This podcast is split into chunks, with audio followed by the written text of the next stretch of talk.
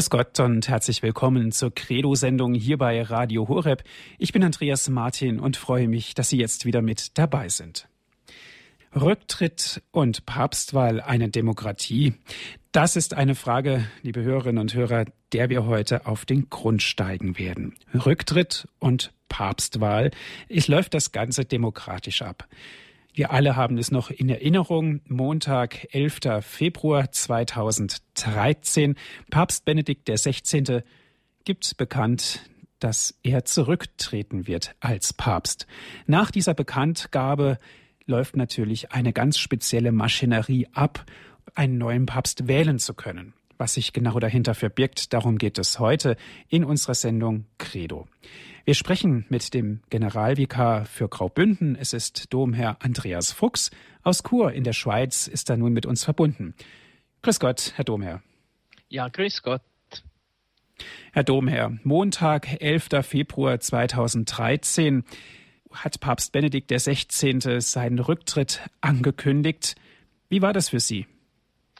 Ja, da hatten wir äh, gerade äh, Dom Kapitel oder generale äh, und war beziehungsweise da war so die Jahrzeit für die verstorbenen Bischöfe. Das ist äh, alle Jahre äh, einmal, wo man ganz besonders für die verstorbenen Bischöfe des Bistums Chur betet und äh, dann waren wir beim Mittagessen, wo dann einer der Domherren uns das mitteilte, dass scheinbar äh, der Papst den Rücktritt bekannt gegeben hätte. Er war da auch nicht so sicher, weil es äh, noch auf keiner seriösen Internetseite war.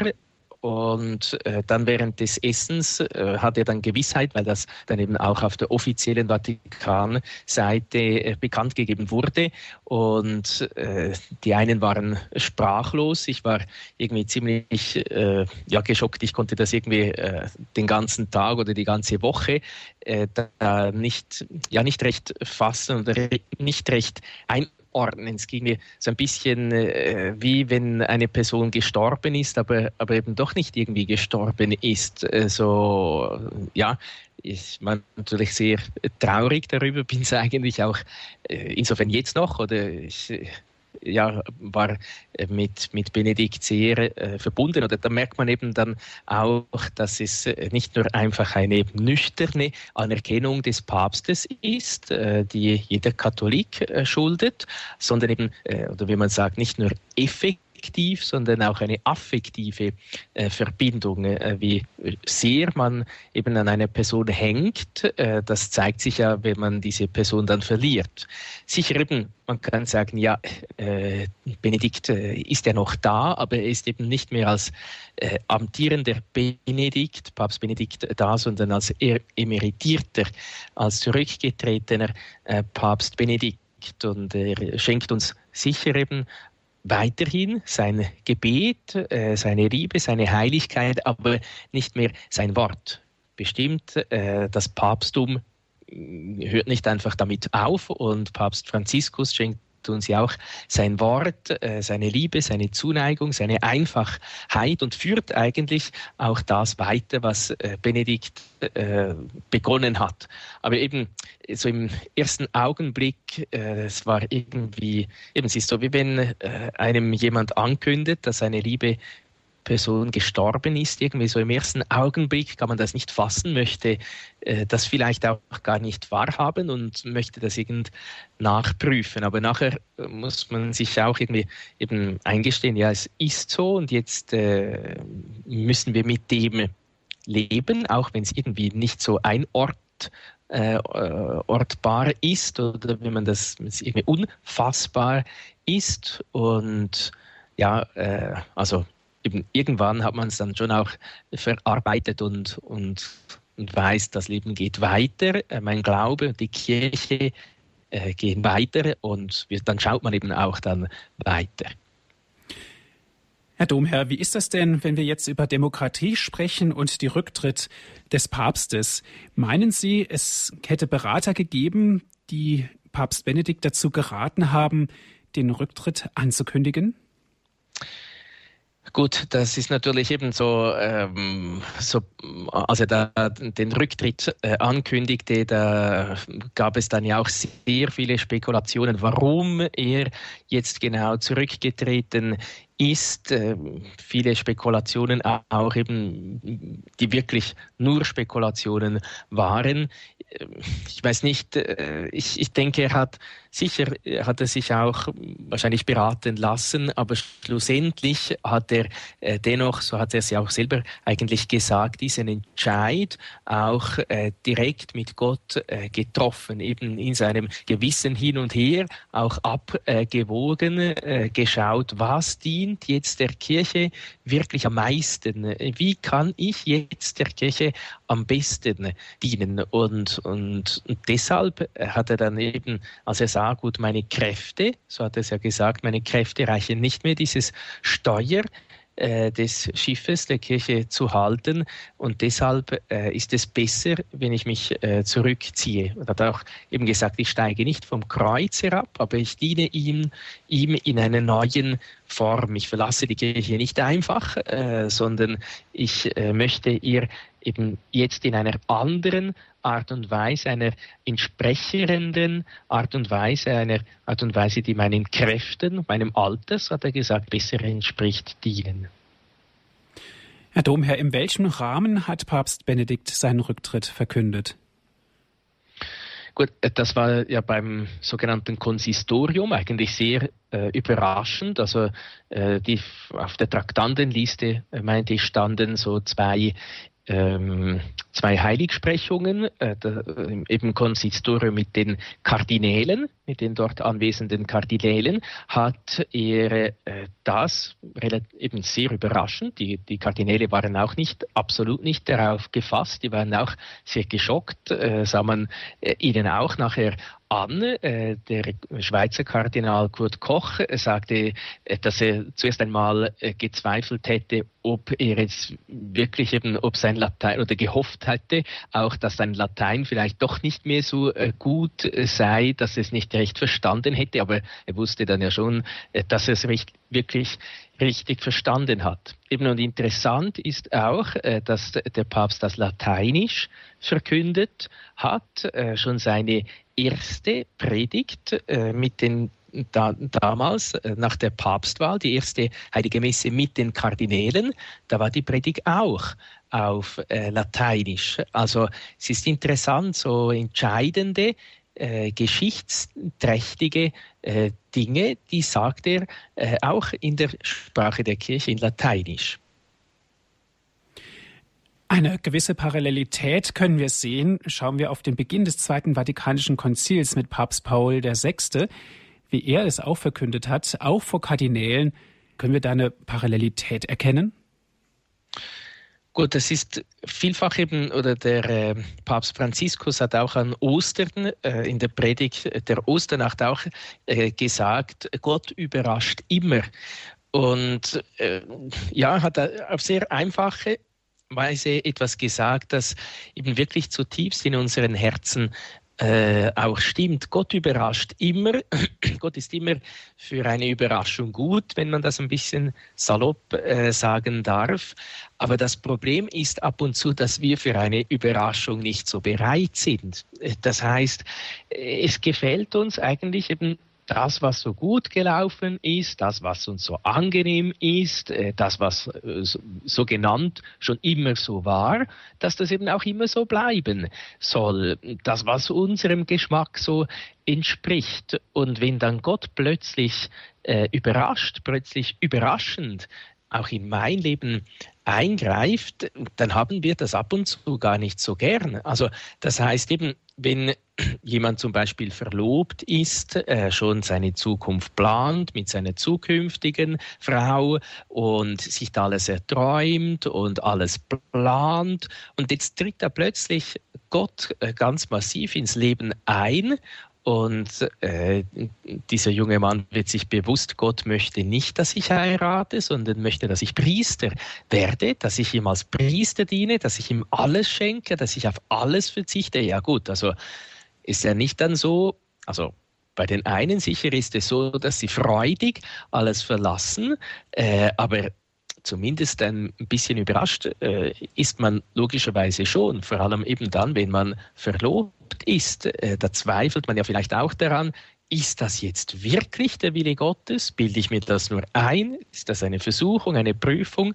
Und so ist äh, vielleicht auch nur in kleinen Dingen merken wir in unserem Alltag, äh, eben Gott überrascht wirklich immer. Und, äh, und, und so ist äh, eben, aber wir wehren uns oftmals gegen solche Änderungen, weil, weil wir so meistens ziemlich veränderungsresistent sind, äh, wie man auch sagt. Also merkt wahrscheinlich, kann sicher jeder äh, Pfarrer auch sagen, äh, wenn er irgendetwas ändern wollte in der Pfarrei, das ist äh, oftmals sehr mühsam. Da braucht es sehr viel Geduld, äh, da braucht es sehr viel Güte, da braucht es sehr viel Überzeugungskraft, äh, damit eben wirklich sich etwas ändert oder äh, damit sich jemand ändert. Oder vielleicht noch persönlicher äh, gesagt, auch der liebe Gott braucht ja oftmals sehr viel Güte und Geduld mit uns, dass wir uns ändern, dass wir wirklich überzeugt werden, äh, dass das, was Gott mit uns vorhat, gut ist, äh, dass wir eben an ihn glauben, dass wir ihm wirklich Glauben schenken. Das ist äh, gar nicht so einfach, wie es ab und zu auf den ersten Blick scheint. Wenn es eine Veränderung gibt, ist das auch immer ein Zeichen, dass was lebt. Und so können wir das ja auch auf die Kirche projizieren. Natürlich trotz aller Trauer nach dem Rücktritt vom Papst Benedikt XVI. hat sich eine Maschinerie in Gang gesetzt, nämlich das Konklave und die Vorbereitung auch dazu. Und wir stellen uns dann wieder berechtigt die Frage, ja, wie läuft das denn ab? Ist das überhaupt eine Demokratie? Vielleicht ganz kurz, Herr Domherr, das Konklave, wie läuft sowas überhaupt ab? Was ist in Gang gesetzt worden, als Papst Benedikt gesagt hat, ich trete jetzt zurück? Ja, äh, zuerst äh, sind ja diese äh, Generalkongregationen oder äh, diese vorbereitend oder wie man es auch nennt, dieses Vorkonklave, äh, die Vorbereitungen äh, zum Konklave einerseits auch die praktischen Vorbereitungen, also die, dieser berühmte Kamin da auch, der Ofen, der in der Sixtinischen Kapelle eingerichtet wird und all die technischen äh, Dinge, das, äh, das Wohnhaus, auch das äh, Casa Sancta Marta, das vorbereitet äh, wird, äh, einfach eben die äußeren Vorbereitungen, dann eben auch bei diesen äh, Generalkongregationen vor der Papstwahl, da wird ja auch diskutiert, wird aber weniger äh, über Personen gesprochen. Also es findet kein Wahlkampf äh, statt, sondern es äh, wird, so sagt der äh, Kardinal Meissner, wird so wie ein geistiges Panorama aufgebaut. Das heißt, äh, man spricht über die Situation der Kirche in den verschiedenen Weltreligionen und schaut eben viel mehr, es geht um es geht um Inhalte, nicht um Personen, sondern eben, wie steht es äh, um die Kirche in der heutigen Zeit? Und sicher, so sagt der Kardinal Meissner, überlegt man dann natürlich auch, ja gut, wen, wen nehmen wir denn? Wer passt da zu dieser Situation äh, der Kirche heute irgendwo am besten? Oder auch der Kardinal äh, José Martins sagt, das Konklave ist äh, nicht eine Art Präsidentenwahl und auch nicht irgendwie so äh, irgend so ein komischer äh, Roman oder so eben so geheimnisumwittert, äh, sondern es geht eben darum, Schritt für Schritt sich ein Bild zu machen von dem Kandidaten, den die Kirche tatsächlich benötigt. Und natürlich, es wird auch vor allem gebetet, auch während äh, dem äh, Konklave wird gebetet. Und Vielleicht ist es auch noch äh, gut, wenn wir schauen, ja, was äh, ist dann da so unterschiedlich? Ebenso von außen, Papstwahl äh, ist so wie Präsidentenwahl äh, und eben Zweidrittelmehrheit, das tönt ja alles sehr so, wie wenn es eben eine gewöhnliche Wahl wäre. Aber interessant ist auch, dass schon vor dem Konklave verschieden äh, ein Eid geleistet wird, dann auch ein Eid bei Beginn der Wahl Wahlhandlungen und dann sogar noch ein Eid bei der Abgabe des Stimmzettels.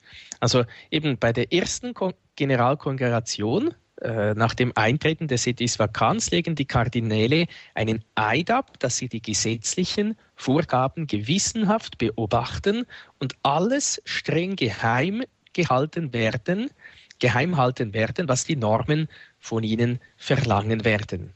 Und dann, das haben wir, äh, jene, die das geschaut haben im Fernsehen, beim Einzug in die Sixtinische Kapelle legen die Kardinäle den Eid, den Eid ab, sich an alle Vorschriften zu halten, die in der apostolischen Konstitution von Johannes Paul II. enthalten sind. Johannes Paul II. hat äh, etwas ein 30-seitiges Dokument äh, über die Papstwahl, eben, wo es sehr detailliert geregelt ist, erlassen. Also schon äh, im 13. Jahrhundert hat es die erste Regelung eigentlich gegeben, die wesentlich immer noch der heutigen entspricht, aber so die halt die heutigen Dinge, so eben dass keine technischen Mittel da Internet und so weiter äh, in, ins Konklave hineingenommen werden dürfen, das hat dann auch Johannes Paul II. geregelt.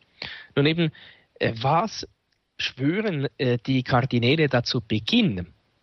Des äh, äh, Konklave. Das ist nämlich sehr interessant, was sie da eigentlich versprechen. Und auch hier merkt man eben schlussendlich, es geht nicht um Demokratie, um Volksherrschaft, äh, sondern es geht um Gott, es geht um, geht um Gottes Herrschaft, es geht um den Glauben, es geht um den Glauben, dass Gott seine Kirche führt, dass er äh, seine Kirche durch den Heiligen Vater durch die Kardinäle, die Bischöfe führt. Und es geht darum zu erkennen, wer eben wen hat Gott erwählt? Äh, wen möchte Gott, äh, dass er jetzt äh, Nachfolger des Papstes, äh, des Petrus wird? Und dann sagen die Versprechen, die, die Kardinäle, Ebenso versprechen wir, verpflichten wir uns und schwören, dass jeder von uns, wenn er durch Gottes Fügung zum Papst gewählt wird, sich bemühen wird, das Munus Petrinum, also das Petrusamt, des Hirten der Universalkirche in Treue auszuüben und unermüdlich die geistlichen und weltlichen Rechte sowie die Freiheit des Heiligen Stuhls zu wahren und zu verteidigen. Vor allem aber versprechen und schwören wir in bedingungsloser Treue und mit allen seines Kleriker oder Laien Geheimhaltung über alles zu wahren, was in irgendeiner Weise die Wahl des Papstes betrifft und was am Wahlort geschieht und direkt oder indirekt die Abstimmungen betrifft. Dieses Geheimnis in keiner Weise während oder nach der Wahl des neuen Papstes zu verletzen, außer wenn vom Papst selbst eine ausdrückliche Erlaubnis, Erlaubnis dazu erteilt worden ist. Gleichermaßen versprechen und schwören wir niemals eine Einmischung, eine Opposition durch irgendeine andere Form zu unterstützen oder zu begünstigen, wodurch weltliche Autoritäten jeglicher Ordnung und jeglichen Grades oder irgendwelche Gruppen oder Einzelpersonen sich in die Papstwahl einzumischen versuchen sollten. Also eben eine ganze Menge äh, dass die Kardinäle hier schwören. Und wir merken auch eben deshalb diese äh, nicht Geheimnistuerei, sondern diese Abschirmung, damit wirklich eben ganz frei äh, der Papst gewählt werden kann, damit da keinerlei Einflüsse oder Unterdrucksetzung äh, da geschehen kann. Und dann ist auch interessant äh, die Stimmabgabe selbst in sich. Äh, da erhält jeder Kardinal einen Stimmzettel, dann schreibt er den Namen darauf, faltet ihn zweimal, dann tritt er, gut sichtbar, äh, mit dem Zettel in der Hand zum Altar, auf dem die mit einem Teller abgedeckte Wahlurne steht. Vor Michelangelos Fresko des jüngsten Gerichtes legt er dann wiederum einen Schwur ab, deponiert den Stimmzettel auf dem Teller und lässt ihn dann durch Anheben des Tellers in die Urne gleiten. Dann kehrt er wieder an seinen Platz zurück. Und wenn eben vor dem letzten Gericht steht, und Kardinal Meissner hat gesagt, das fährt eben schon ein bisschen auch wirklich ein, wenn man vor dem äh, äh, eben vor dem letzten Gericht steht und äh, dann auch nochmal schwört, ich rufe Christus, der mein Richter sein wird, zum Zeugen an, dass ich den gewählt habe, von dem ich glaube, dass er nach Gottes Willen gewählt werden sollte. Eben, das ganze Prozedere, das ich jetzt erklärt habe, zeigt eben auch, hier geht es nicht um eine Stimmabgabe, so wie wir es jeweils bei einer Präsidentenwahl sehen, wo da alles mit, äh, mit dem Blitzlicht schon bereit steht, um dieses Bild dann auch um die Welt zu schicken, sondern äh, es geht darum, ich stehe vor Gott und ich habe eine Verantwortung. Ich habe eben, ich wähle den, von dem ich glaube, dass er nach Gottes Willen gewählt werden sollte. Und eben, es geht um den Willen Gottes und nicht um den Willen der Menschen. Deshalb auch dieses vielleicht eben für die einen Geheimnistuerei, äh, eben diese Abschirmung, auch eben, dass das wirklich eben möglichst gut der Wille Gottes in die Tat umgesetzt werden kann. Sie hören die Sendung Credo hier bei Radio Horeb Rücktritt und Papstwahl eine Demokratie. Das ist heute unser Thema. Wir sprechen darüber mit Herrn Generalvikar Andreas Fuchs aus Graubünden in der Schweiz ist er mit uns verbunden.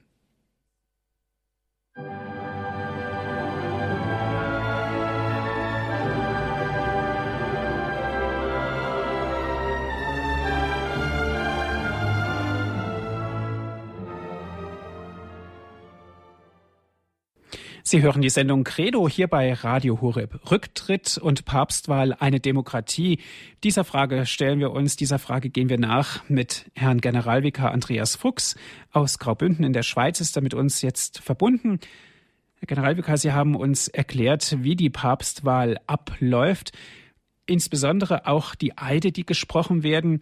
Ich rufe Christus, der mein Richter sein wird, zum Zeugen an, dass ich den gewählt habe, vor den ich glaube, dass er nach Gottes Willen gewählt werden sollte. Ein immens starkes Wort, was dann verkündet wird, so dass es jeder Kardinal auch hören kann. Und danach wird auf einem Teller der Wahlzettel in die Urne gegeben. Ist das richtig so?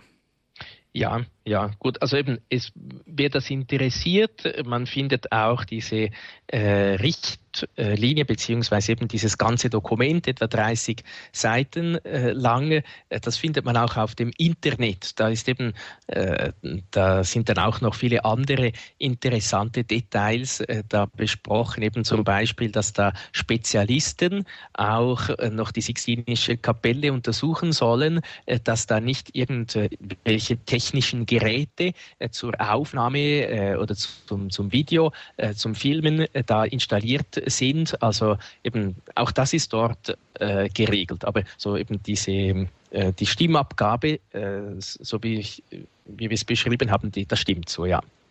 Und dann geht es weiter. Die Stimmzettel werden ausgewertet. Und dann starrt die ganze Welt sozusagen auf einen Schornstein, der auf der Sixtinischen Kapelle aufgebaut ist.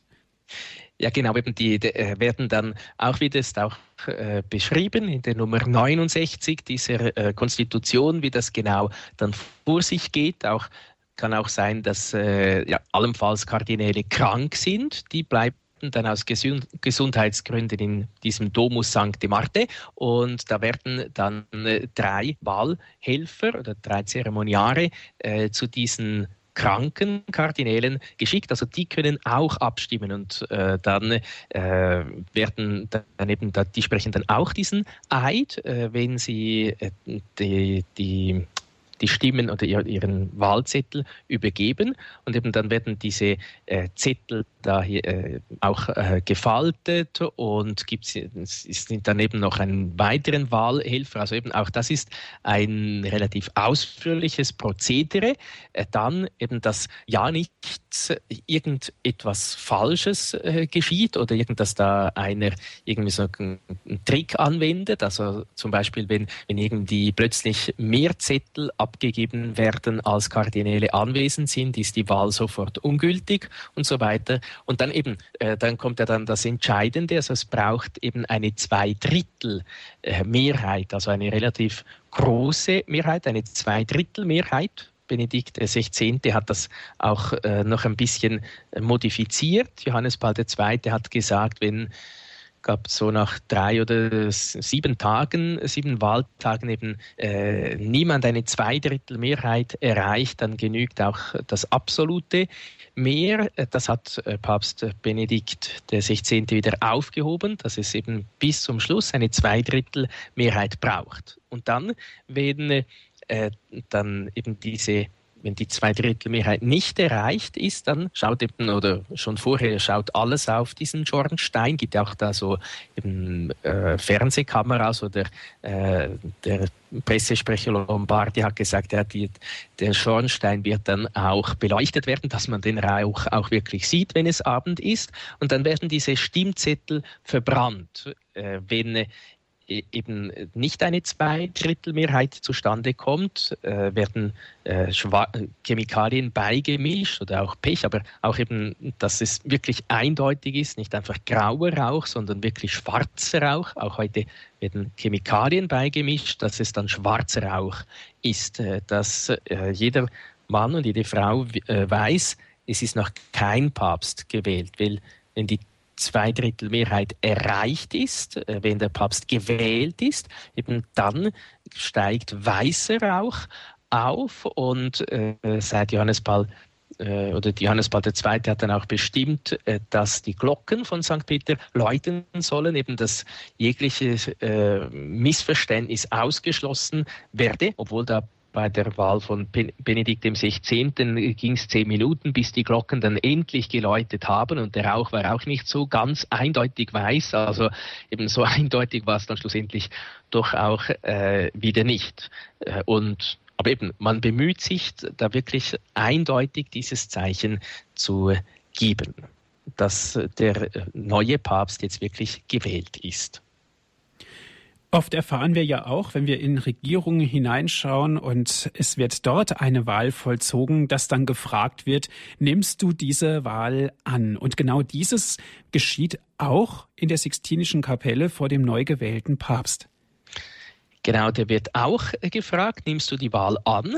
Und er muss dann eben auch sagen, äh, ob er die Wahl wirklich annimmt. Und er wird auch nach dem Namen gefragt, äh, den er sich gibt. Und eben seit, weiß nicht, seit ein paar Jahrhunderten, vielleicht sechs oder 700 Jahren ungefähr, äh, wählen die Päpste einen neuen Namen aus, also behalten nicht den Taufnamen. Und oftmals ist dieser Name ja irgendwie auch, oder meistens Benedikt XVI. hat das getan, Papst Franziskus hat es auch äh, getan, erklären dann äh, die Päpste, warum sie gerade diesen Namen gewählt haben, weil der Name, wissen wir auch von unserem eigenen Taufnamen her, ist eben oftmals auch ein Programm, ist etwas, das uns sehr am Herzen liegt dann muss es ja rein theoretisch und natürlich auch praktisch so sein, dass sich jeder Kardinal schon vorher Gedanken machen muss, welcher Namen gibt er sich denn, wenn er jetzt zum Papst gewählt werden sollte?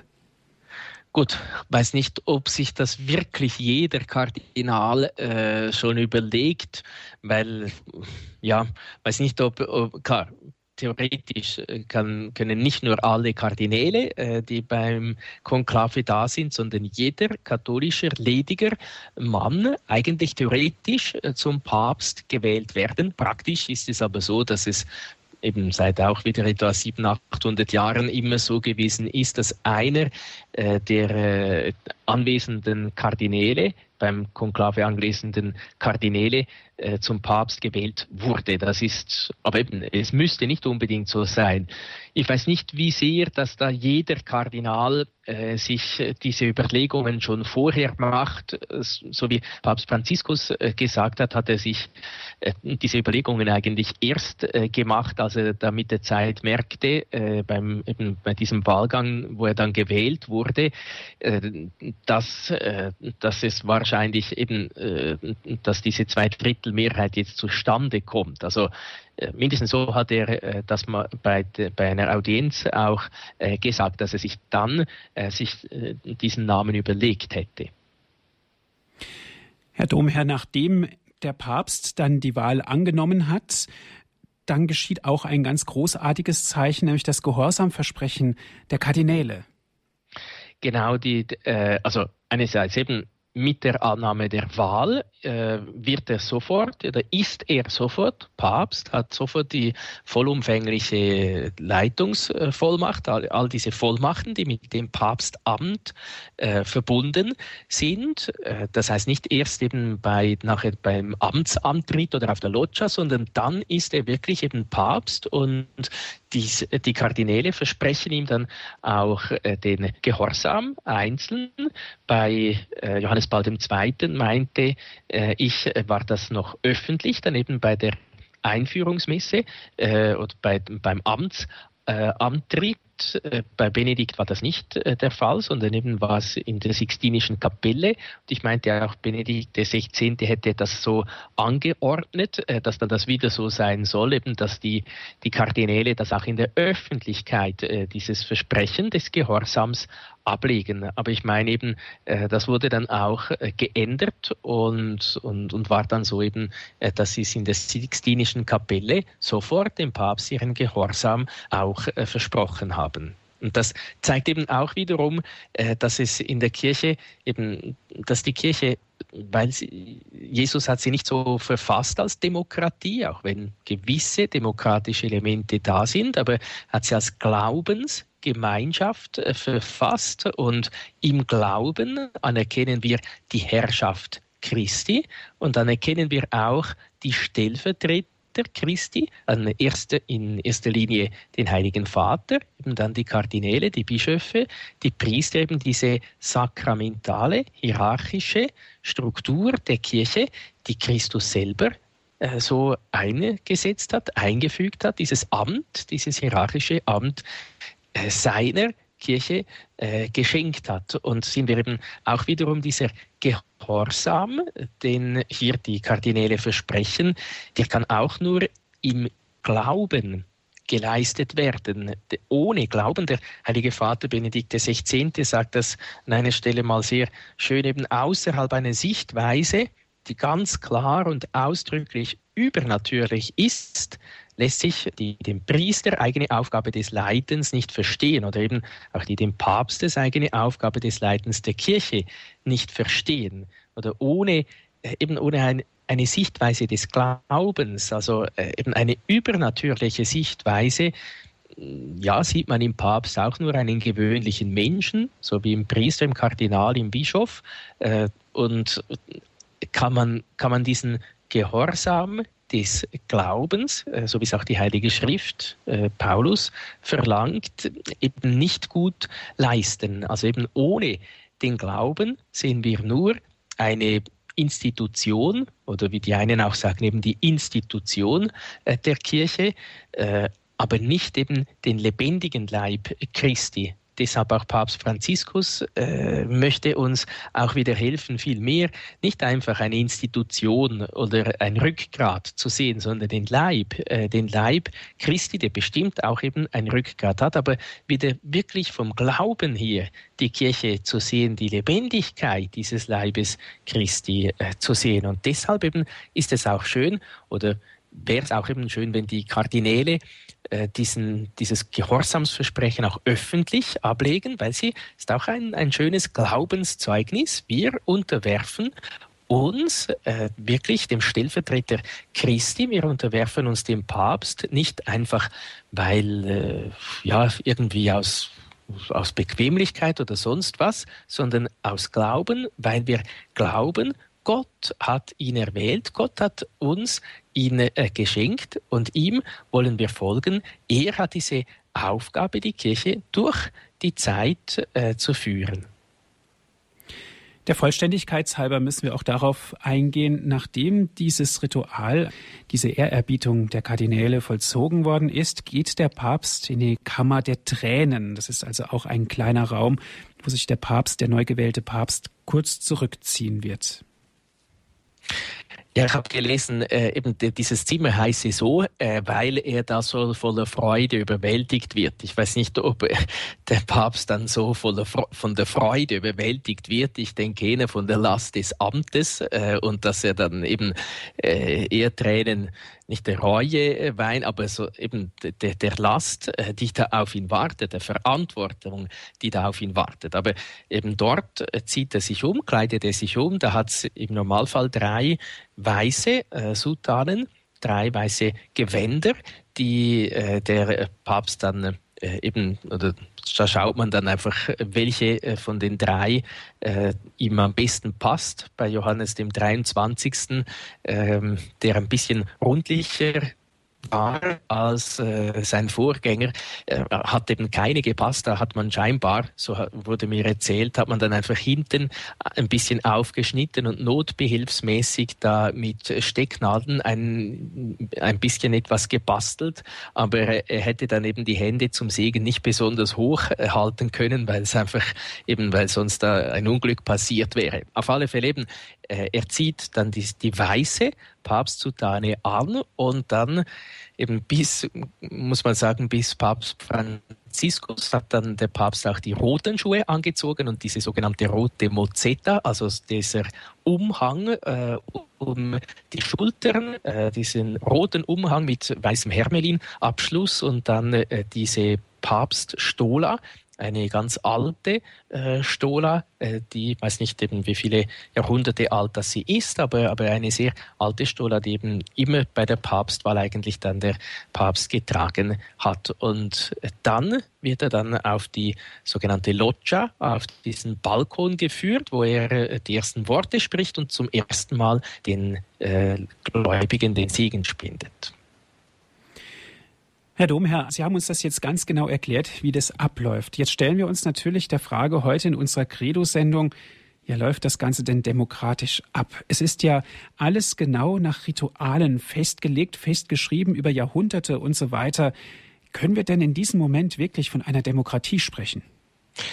Äh, Nein, können wir nicht. Also um, um Klartext zu sprechen, in, eben die, die Kirche, das habe ich auch schon vorher angetönt, ist keine äh, demokratische, äh, verfasste Geme äh, Gemeinschaft, sondern von Christus her eine hierarchisch verfasste Gemeinschaft. Und auch die Papstwahl ist äh, sicher eben, äh, hat demokratische Elemente, weil es eine Wahl ist, aber äh, es ist sehr schön, was eigentlich der äh, UCAT äh, sagt bei der Frage 140 eben oder erklärt, warum jetzt nicht unbedingt, äh, warum die Papstwahl nicht demokratisch ist, sondern weil die Kirche nicht demokratisch ist. Da heißt es bei 140 auf die Frage, warum ist die Kirche keine demokratische Organisation? heißt es, das Prinzip der Demokratie lautet, alle Macht geht vom Volke aus. In der Kirche aber geht alle Macht von Christus aus. Deshalb hat die Kirche einen hierarchischen Aufbau. Gleichzeitig gab Christus jedoch auch eine kollegiale Struktur. Und auch die Papstwahl eben, äh, wir haben das eben jetzt des Langen und Breiten und im Detail relativ genau angeschaut, kann man auch sagen, eben das Prinzip der Demokratie würde heißen, alle Macht geht vom Volke aus.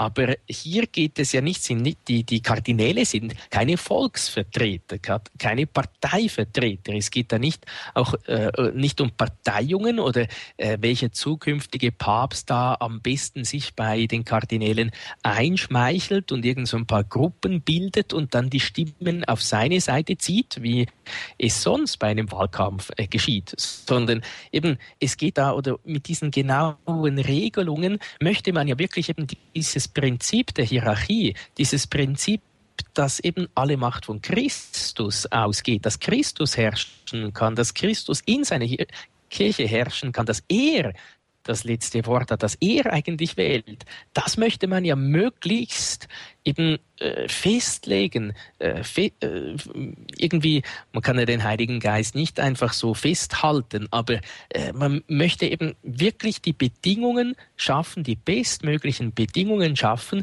damit der Heilige Geist wirklich am besten wirken kann, dass Christus wirklich den erwählen kann, den er erwählt hat oder dass, dass er äh, den Kardinälen zeigen kann, welchen er erwählt hat. Darum geht es äh, bei der äh, Papstwahl. Und da merken wir eben, es, es geht da nicht alle Macht vom Volke aus. Eben deshalb gibt es ja auch bestimmte Leute, die sagen, ja eben, wir haben ja sowieso nichts zu sagen. Äh, und Eben, ja, das stimmt. Oder wir haben zwar viel zu sagen, wir haben viel dem, äh, dem lieben Gott zu sagen. Im Gebet, äh, Im Gebet soll man auch diese Papstwahl mittragen, damit eben Christus möglichst viel zu sagen hat. Herr Generalvikar, warum ist es denn für manche Menschen so schwierig, das zu akzeptieren, wie die Kirche geleitet wird, eben nicht demokratisch? Warum ist das für so viele Menschen ein Problem? Auf der anderen Seite gibt es doch uns auch eine Sicherheit. Wir wissen genau, woran wir sind. Wir können uns verlassen im wahrsten Sinne des Wortes. Ich denke, das Problem löst sich dann am einfachsten, wenn man einen tiefen Glauben hat. Das heißt, äh, die Kirche eben vielleicht ganz neu auch sieht, eben sich bemüht, die Kirche vor allem durch den Glauben zu sehen. Das heißt, vielleicht ist gut, wenn man auch einmal so äh, die Korintherbriefe liest, wo der heilige Paulus oder eben die heilige Schrift, das Wort Gottes, uns den lebendigen Leib Christus vor Augen führt, eben das die, äh, oder im Epheserbrief heißt es auch, Christus ist das, oder im Kolosserbrief, Christus ist das Haupt der Kirche, der Leib aber ist die Kirche. Also der, die Kirche ist der Leib Christi und Paulus spricht dann von den verschiedenen Gliedern der Kirche, sagt eben, es, kann, es können nicht alle Auge sein, nicht alle Hand, äh, aber es ist ja nicht die Hand weniger wert als das Auge oder der Fuß äh, irgendwie äh, nichts wert oder äh, auch die, die, die, die Zellen, die man gar nicht sieht, äh, vielleicht im Inneren. Es braucht eben der Kirche, die Kirche ist wirklich ein Leib, ein lebendiger Leib. Und wenn man die Kirche so sieht, dann, äh, dann merkt man, äh, dann spielt alles Menschliche äh, eine untergeordnete Rolle. Ist klar, wenn man natürlich vor allem äh, das Knochengerüst äh, sieht eines Menschen, wenn man das Röntgenbild anschaut eines Menschen, dann ist das nicht besonders attraktiv. Äh, das muss man schon zugeben. aber im Normalfall schaut man ja nicht ein, hat man kein Röntgenbild seiner Freundin im Portemonnaie, sondern eben ein schönes Bild. Und die Kirche, obwohl das auch die schönste Freundin ein, ein Knochengerüst hat, äh, das etwa gleich aussieht weil, wie bei allen Menschen. Und die Kirche hat eben auch äh, ein Knochengerüst. Äh, sie hat eben, aber wie die heilige Therese von Lisieux sagt, sie hat auch ein Herz, ein Herz, das vor Liebe schlägt. Und wenn man das einmal begriffen hat, dass die Kirche der Leib Christi ist, trotz eben aller Knochen und, und, und Sehnen und so weiter, äh, dann kann man doch nicht anders als sich freuen, als die Kirche lieben, als äh, sein Leben für die Kirche hingeben. Es ist klar eben, wenn jetzt der Glaube fehlt, wenn man nur das Menschliche sieht an der Kirche, wenn man nur äh, die, das Versagen der Glieder der Kirche sieht, auch das Versagen leider oftmals der äh, Priester äh, und der äh, Bischöfe, ja, dann ist natürlich klar, wenn, wenn man das ohne Glauben sieht, dann, dann nimmt man Anstoß. Eben dann schaut man wirklich das Röntgenbild der Kirche an. Und das sieht oftmals ziemlich abstoßend aus. Da sieht man vielleicht eben auch so die Geschwüre, äh, sieht man auch äh, den Tumor, sieht man eben auch äh, das, was äh, die, die Kirche krank macht. Aber wenn man ein krankes Kind als Mutter zu Hause hat, dann äh, lässt man es nicht einfach im Stich, sondern umso mehr kümmert man sich darum, umso mehr erweist man ihm die Liebe, umso mehr ist man da für dieses Kind. Und so eben auch, äh, wenn, wenn die Kirche vielleicht an einigen Stellen krank ist, umso mehr braucht es unsere Liebe, unsere Pflege, unsere Hingabe. Aber eben so die Einladung, die ich machen möchte, ist wirklich im Glauben festzustehen. Auch einmal diese Texte der Heiligen Schrift, die Texte des Zweiten Vatikanischen Konzils, äh, die, diese wunderbaren Bilder, was die Kirche wirklich ist, wie die Kirche wirklich aufgebaut ist, das einmal zu lesen, zu betrachten und daran Freude zu bekommen und sich nicht über halt einfach eben die, die Schwächen der Kirche aufzuregen oder vielleicht das noch äh, groß an die Öffentlichkeit zu tragen und da anzuklagen.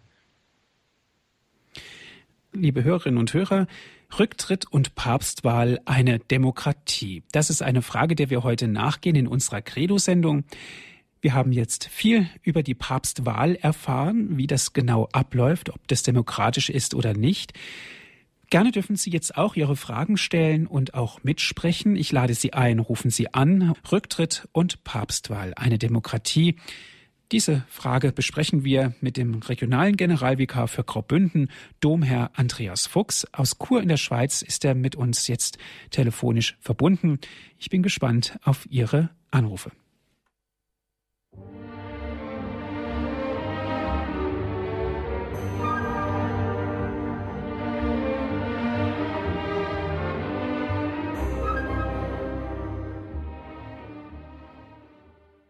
Sie hören die Sendung Credo hier bei Radio Horeb. Rücktritt und Papstwahl eine Demokratie? Dieser Frage gehen wir heute nach mit regionalen Generalvikar Andreas Fuchs. Er ist Domherr. Er ist uns aus Graubünden zugeschaltet. Und liebe Hörerinnen und Hörer, gerne dürfen Sie jetzt mitsprechen. Was halten Sie von dieser Frage Rücktritt und Papstwahl? Ist es eine Demokratie? Wie denken Sie darüber? Ich lade Sie ein, rufen Sie an, diskutieren Sie mit. Rücktritt und Papstwahl eine Demokratie. Was meinen Sie dazu? Herr Domherr, eine erste Hörerin habe ich in der Leitung. Es ist Frau Turber aus Feldkirchen. Grüß Gott, Frau Turber. Grüß Gott, Herr Domherr. Grüß Gott, Herr Dr. Martin. Ich erfuhr das von einer Bekannten, den Rücktritt von Heiligen Vater. Und zunächst haben wir beide geweint, aber dann habe ich mir gedacht, überrascht bin ich eigentlich nicht, denn man hat ja gesehen, wie überanstrengend Benedikt immer war. Wie er nach jedem aufreibenden Tag eigentlich, oder vor allem diesen aufreibenden Reisen auch, immer da, wo es am schwierigsten war, immer noch zerbrechlicher gewirkt hat und noch wirklich hinfälliger, kann man schon fast sagen. Und ich war dann eigentlich für ihn froh, denn es war auch sicher sehr schlimm für ihn, dass sein Heimatland im Gegensatz zur Weltkirche ihm also nur Schwierigkeiten gemacht hat. In der Regel, also hauptsächlich die Medien. Und ich meine, dass eine Kirche auch nicht demokratisch sein kann, denn es ist nicht möglich, dass die Mehrheit entscheidet, was gut oder böse ist, dass die Mehrheit entscheidet, ob man Gott abwählt oder nicht. Und darum ist das eigentlich gar keine reale Forderung. Das mhm. war jetzt mein Beitrag. Ja, wunderbar. Dankeschön, Frau Turber. Bitte. Alles Gute. Dankeschön. Herr Domherr, das waren klare Worte von Frau Turber. Ja, eben, sie hat wirklich äh, recht. Die Kirche ist, oder die, die Kirche ist nicht demokratisch, sie kann es nicht sein, weil die Wahrheit nicht mehrheitsfähig ist. Wir können nicht entscheiden, ob jetzt Jesus wahrer Gott äh, ist oder nicht. Und dann eben schlussendlich muss man auch sagen, äh, kann sich auch fragen, na gut, warum gibt es denn überhaupt diese äh, Hierarchie? Und äh, Jesus selber hat seine Kirche so gegründet. Er hat nicht einfach ein Volk gegründet, so wie man immer sagt, äh, das, Vatik äh, das Zweite Vatikanische Konzil hat betont, dass die Kirche das Volk Gottes ist. Interessanterweise kommt das sehr selten vor, äh, äh, eigentlich. Und sogar in, im Lumen Gentium, wo da die Kirche eben als Schafstall, als Acker, als Bau Gottes und so weiter beschrieben wird, kommt das Bild, das Volk Gottes gar nicht vor. Und sicher, dieses Bild, es ist ein alttestamentliches Bild, das ist auch ein Bild für die Kirche, aber es ist nicht nur ein Volk, sondern mhm. es hat ja auch schon im Alten Testament seine Anführer eben Mose und so weiter. Und, und Christus hat auch eben alle zum Heil berufen, aber er hat auch äh, die zwölf Apostel äh, berufen, er hat die 72 anderen Jünger berufen. Also er selber hat äh, schon äh, eben diese Struktur in seine Glaubensgemeinschaft hineingelegt. Er hat eben diese Vorrangstellung des Heiligen Vaters, des Petrus, äh, die ist in der Bibel äh, ganz klar äh, und deutlich, eben du bist Petrus, auf diesen Felsen will ich meine Kirche bauen. Also eben er hat das so äh, entschieden und das sagt auch äh, das äh, Konzil eben, er hat, äh, Christus der Herr hat, um das Volk Gottes zu weiden und ständig zu mehren, in seine Kirche verschiedene Dienste eingesetzt, eben damit er Christus wirken kann, dass er durch seine Diener, durch seine Hirten sein Volk weiden kann. Mhm. Es, es kommt von ihm. Dankeschön. Es geht weiter mit Frau Lederer. Grüß Gott, Frau Lederer. Ja, grüß Gott, Herr Bassetti. Danke. Ich möchte sagen, so wie es gekommen ist, das war ganz vom Heiligen Geist. Der Rücktritt von Papst Benedikt, den ersten Moment bin ich erschrocken und der zweite Moment war große Freude für ihn, weil diese Last, das muss man erst schaffen. Und das, er hat sicher die Kraft, die Berufungskraft gehabt, weil im Grunde war er nicht gesund. Und er hat Gewaltiges bewirkt, Gewaltiges. Und dann das Gebet von der Jugend 2000, das hat mir große Hoffnung gegeben. Und genauso ist es gekommen, so schnell und vom Heiligen Geist ganz, ganz sichtlich geführt. Und wegen dem Namen habe ich ihn äh, äh, so verstanden, dass er gesagt hat, wie er, wie das äh, ge gemerkt haben, dass der auf ihn fällt, dann hat ein Kardinal zu ihm gesagt, vergiss die Armen nicht. Und wie er das gesagt hat, dann hat er am Kopf gegriffen, hat gesagt, dann ist ihm der Franziskus eingeschossen, also eingefallen. Und äh, wegen Namen vorher bedenken, die, was vielleicht geahnt hätten, dass vielleicht äh, Papst werden, die gehen, sagt man, als Papst hinein und als Kardinal heraus. Ne? Und ich glaube, die meisten haben sich keinen Namen äh, gedacht, weil es so eine schwere Last nicht einfach ist. Auf jeden Fall, ich bin sehr glücklich und dankbar und bete jeden Tag. Gut, danke schön, Frau Lederer, für Ihren Anruf. Alles Gute. Alles Gute. Danke. Es geht weiter mit Herrn Feldmann. Er ruft an aus Nordhessen. Grüß Gott, Herr Feldmann. Grüß Gott, mir ging es noch um Folgendes. Ich habe die, wenn ich die ganze Kirchengeschichte betrachte, immer wieder die freuliche Feststellung gemacht, bei allen Schwächen der Päpste, bei all ihren Verfehlungen, der Heilige Geist hat immer wieder geführt, und das ist das Großartige, der Heilige Geist führt die Kirche durch alle ihre Sünden und Mängel. Deswegen kann man nur sagen, Leute, die Kirche kann als unsere Mutter aussehen, wie sie gerade aussieht. Ich habe ihr die Treue zu halten weil der Heilige Geist sie führt und der Heilige Geist ist immer auch dann bei der Kirche, wenn sie Dinge tut, die man da besser nicht macht.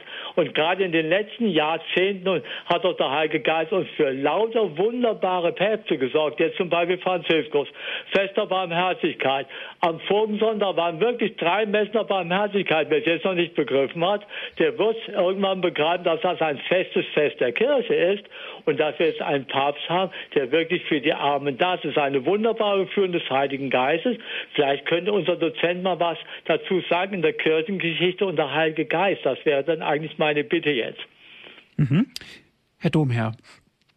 Äh, gut, äh, Kirchengeschichte und der Heilige Geist. Also einerseits äh, bin ich sehr dankbar für diese beiden Zeugnisse und kann eigentlich alles unterschreiben.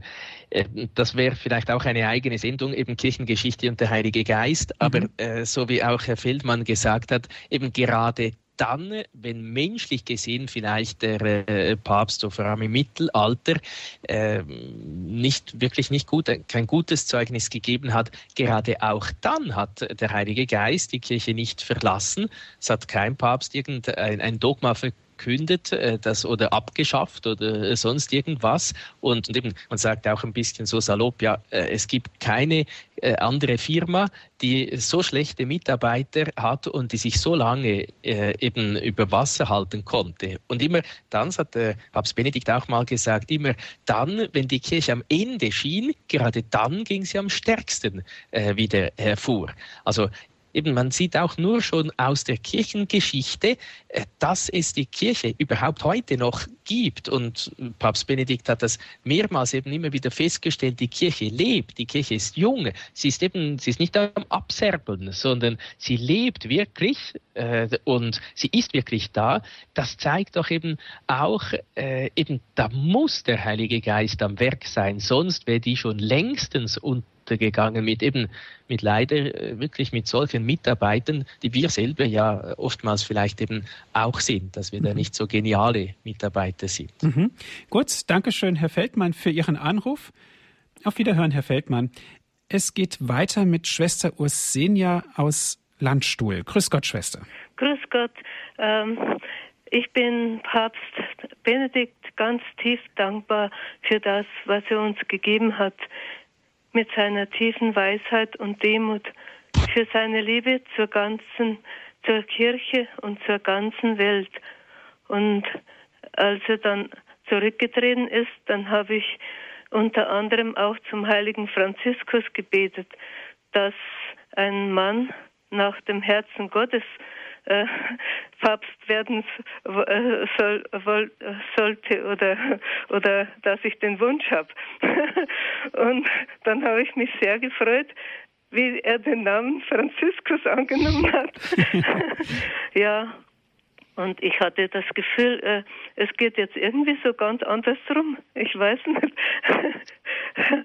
so ähm, diese, ähm, aber es ist sicher vom Heiligen Geist.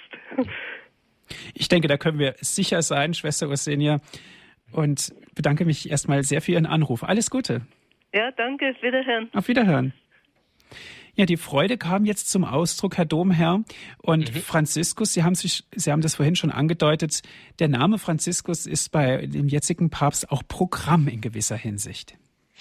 Ja gut, war natürlich auch schon bei äh, Johannes Paul II., äh, Benedikt, äh, bei Franziskus vielleicht jetzt noch viel stärker. Vielleicht auch noch ein kurzes Wort eben, so dass, was die Schwester Eusenia gesagt hat, es geht jetzt alles ganz anders rum. Sicher der, der Stil, vielleicht gerade auch der Litur liturgische Stil von Papst Franziskus ist ein bisschen anders als der liturgische Stil von Papst Benedikt.